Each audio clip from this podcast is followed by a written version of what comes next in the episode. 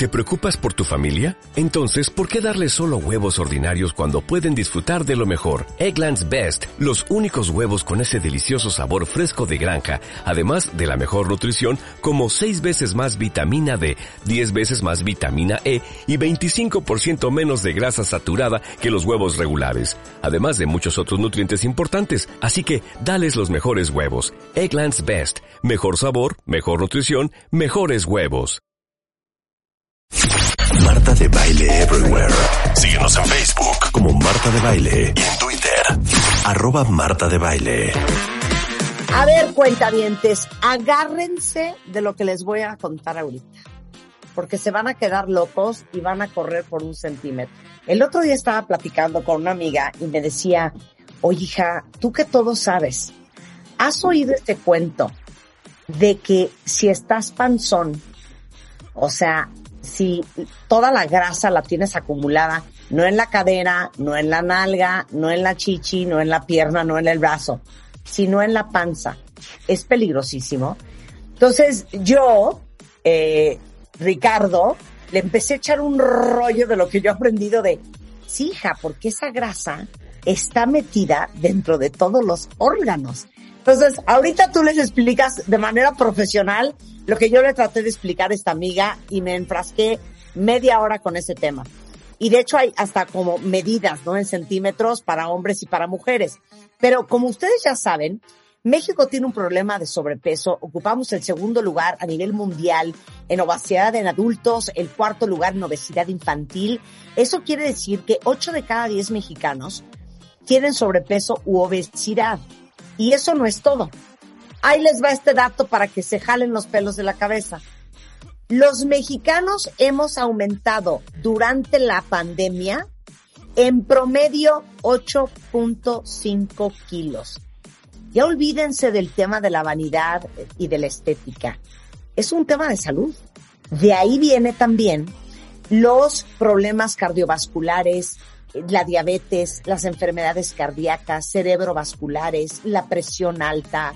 Eh, y como ya hemos platicado mucho en el programa, como la grasa se almacena alrededor de los órganos, puede no notarse tanto como la grasa del brazo, de la nalga, de la pierna, pero es la peor. Y les traje al especialista en genética de la Universidad de Glasgow en Escocia, que por cierto, Ricardo, he estado en Glasgow, no porque la belleza, es el doctor Ricardo Guzmán Rodríguez, que aparte es gerente médico, médico de Laboratorios Columbia. Bienvenido, Ricardo. Muchas gracias, Marta. Un gusto estar en tu programa. ¿Verdad que le expliqué bastante bien a mi amiga el tema de la grasa visceral? Definitivamente, Marta. Sí, sí, sí. O sea, como bien dijiste, sí tenemos un verdadero problema en este país y vamos, no creo que sea eh, único en México. El problema del sobrepeso y obesidad es un problema global. Eh, y sí, definitivamente está asociado con las enfermedades que tú mencionaste, enfermedades cardiovasculares, enfermedades cerebrovasculares, y es esa grasa que se acumula precisamente en lo que comentas, en los órganos, en el hígado. Seguramente has eh, escuchado por ahí el famoso hígado grasa, ¿no? El corazón, obviamente, también cubierto de grasa. Y simple y sencillamente hace una diferencia en cuanto a esa famosa grasita que tenemos debajo de la piel, la grasa subcutánea, ¿no? ¿Por qué? Porque desde el punto de vista, vamos a decir, metabólico o de cómo actúa, es completamente diferente la grasa que se nos pega al órgano, ¿no? Eh, claro. y es más, te voy a hacer una pregunta, tú que eres genetista, me gusta decir, de la Universidad de Glasgow en Escocia. A ver, Muchas gracias. ¿Por qué se acumula la grasa en diferentes partes del cuerpo, en diferentes personas? Porque luego, la segunda parte de la pregunta es, no es lo mismo estar nalgona o caderona que traer una panza infernal. Exacto. A ver, va. Sí. Fíjate que em, creo que el problema del sobrepeso y obesidad es un problema mucho, muy complejo es multifactorial. Esto es, hay factores, como bien lo dijiste, genéticos, ¿no? tenemos una predisposición genética, ¿no? Como raza, ¿no? Ya de por sí. Y obviamente combinado con nuestros factores ambientales, que es la mala alimentación, el sedentarismo, ¿no? que es clásico en nosotros. Y pues esto hace que se vaya acumulando esta grasa. Eh, y muy importante los factores hormonales, que como bien dices, en la mujer tenemos esa obesidad que algunos expertos le llaman la famosa obesidad tipo pera, ¿no? que se acumula en las caderas, en los muslos, versus la obesidad del hombre, la obesidad tipo manzana, es totalmente obesidad central. Y esto obviamente es más peligroso que la cadera gorda o que los muslos. Es, es, es, es mejor ser nalgona que ser panzón. Exacto. Es raro ver a un hombre que subió 10 kilos y lo ves más nalcón o lo ves más caderón. Todo se le fue a la panza y a las chichis y a los brazos, ¿no? Exacto. Sí. Oye, entonces dime una cosa, hablando de genética, ¿cuál es la predisposición genética de la grasa en los mexicanos? Fíjate que no hay tal cual un porcentaje, simple y sencillamente hay una predisposición eh, y esto es por un gen que se llama por ahí gen eh, ahorrador. Entonces, esto sucede en muchas poblaciones que han tenido pues carencias. Entonces, nuestros mexicanos que eh, pues tienen carencias ahorran ¿no? genéticamente todo lo que comen. Y lo vemos claramente con nuestros conacionales que se van a Estados Unidos y que cambian su dieta, ¿no? Al comer hot dogs, hot cakes, en fin, una serie de cambios dietéticos y tienen unas subidas de peso impresionantes, tienen una obesidad mórbida, ¿no? Seguramente los has visto, estas personas que pues tienen que utilizar sillas de ruedas, etc. Sí, sí, sí, Entonces, todo, todo lo que comemos lo almacenamos y esto es una cuestión evolutiva, una cuestión genética. Entonces, eh, aunado a... déjame entender esto. Los mexicanos tenemos un gen ahorrador. O sea, genéticamente el cuerpo de los mexicanos gusta mucho del ahorro de grasa. Así es, Marta. Sí. Y me imagino que no es así, estoy pensando en otras poblaciones. Eh, los japoneses no han de tener ese gen. Así es, Marta. Es completamente diferente. ¿Por qué? Porque pues, las condiciones en general eh, y también, obviamente, pues los hábitos eh, alimenticios, la actividad física, etcétera. Entonces, eh, es, es, lo que se denomina un problema multifactorial, como te comenté, y esto pues va asociado con la parte genética y la parte ambiental. Y esto sucede, como tú bien sabes, problemas como diabetes, problemas como hipertensión, siempre existe ahí una predisposición genética, ¿no? Si en la familia hay un diabético, pues obviamente los descendientes tienen una, un factor de riesgo superior ¿no? a la población en general. Entonces, eh, pues hay una multitud de genes ahí involucrados eh, y el ambiente viene siendo el disparador para crear todo este, todo este tipo de problemas. Oye, ahora, ya decía Ricardo, cuentavientes, no es lo mismo la nalgona, la caderona, el que tiene el brazo gordo, el que se te va cuando subes de peso la grasa a las chichis que cuando se te va a la panza. ¿Por qué es tan peligrosa la gente panzona? Y dime si estos datos son correctos. Si ustedes agarran una cinta de medir, 90 centímetros para un hombre y déjame verlo en, lo tengo en pulgadas y un metro para las mujeres. Fíjate que los datos son sobre 109 en hombre y 88 centímetros en mujer, la cintura. O sea, ¿eso qué, qué significa ese número? ¿Que ya estás en el hoyo?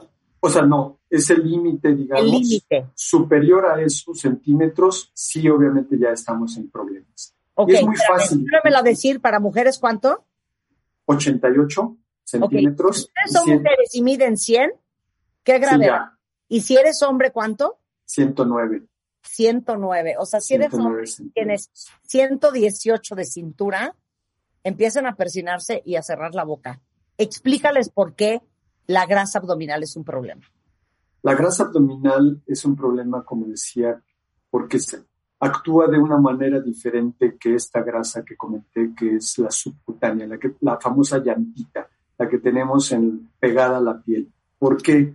Porque eh, en la grasa, en los órganos, eh, empieza a liberar una serie de sustancias, lo que es el tejido graso, lo la célula grasa, una serie de sustancias que van a ser inflamatorias. Y esto, simple y sencillamente, en otras palabras, nuestra célula, el tejido adiposo, engorda y empieza a liberar sustancias inflamatorias mucho, muy dañinas al cuerpo versus las sustancias antiinflamatorias que tenemos. Entonces, esta célula grasa, hace muchos años, Marta, se pensaba que nada más era una célula que almacenaba grasa.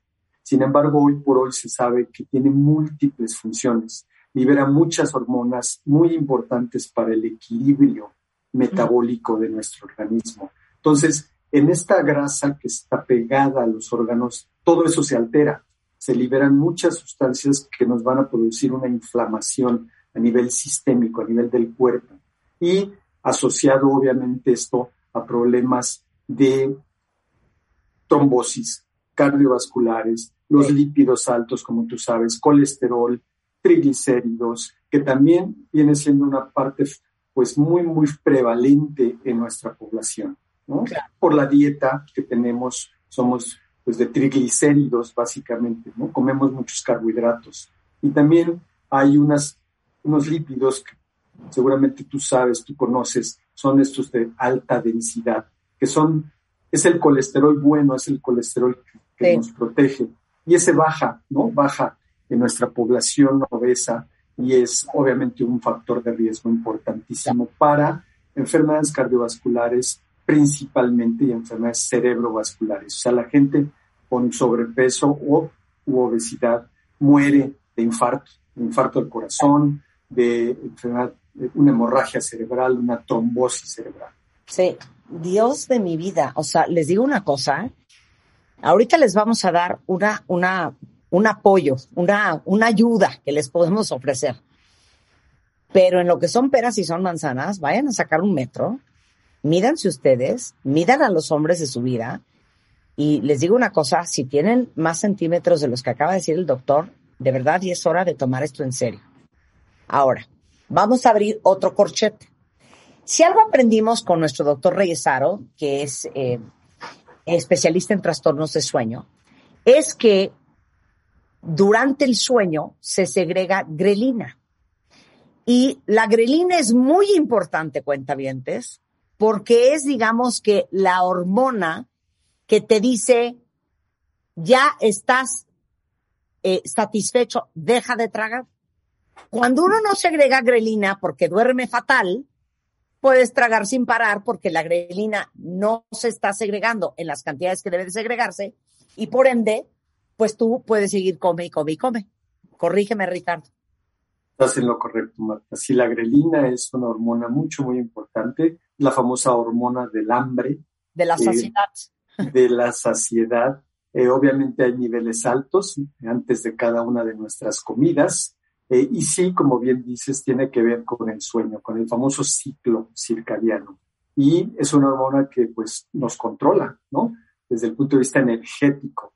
Entonces, pues la gente con obesidad tiene un desequilibrio enorme de la grelina. Eh, en personas normales, bueno, comemos, nos saciamos y listo, ¿no? Ya para ahí el asunto y como bien dices, dormimos bien, pues no, no tenemos ningún problema. Entonces sí es una hormona que secretada por el estómago principalmente y por algunas partes ahí del intestino, tiene una función primordial en el control de peso, ¿no? Oye, nuestros cuentavientes, sí o no cuentavientes, Ricardo, son expertos en el tema de probióticos, porque yo llevo hablando del tema de probióticos, yo creo que no me dejarán mentir cuentavientes unos ocho años. Y eso que, mira, tengo una hermana mayor que en los ochentas, cuando no estaban ni de moda los probióticos, tomaba un probiótico que se llamaba Acidophilus hace años. Hoy en día, de tanto que les he hablado, de tantos tipos diferentes para tantas cosas diferentes de probióticos, porque hemos hablado de probióticos para cuando tienes diarrea por antibiótico, eh, probióticos que son para la microbiota intestinal, probióticos que son para la gente que padece de eh, síndrome de intestino irritable. Hay diferentes tipos de probióticos para diferentes cosas.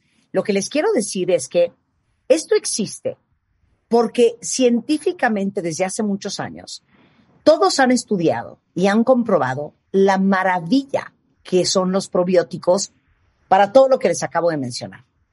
Y adivinen que les tengo una felicidad. Sí existe un probiótico que te ayuda a reducir la grasa visceral. Así es. Venga, Ricardo.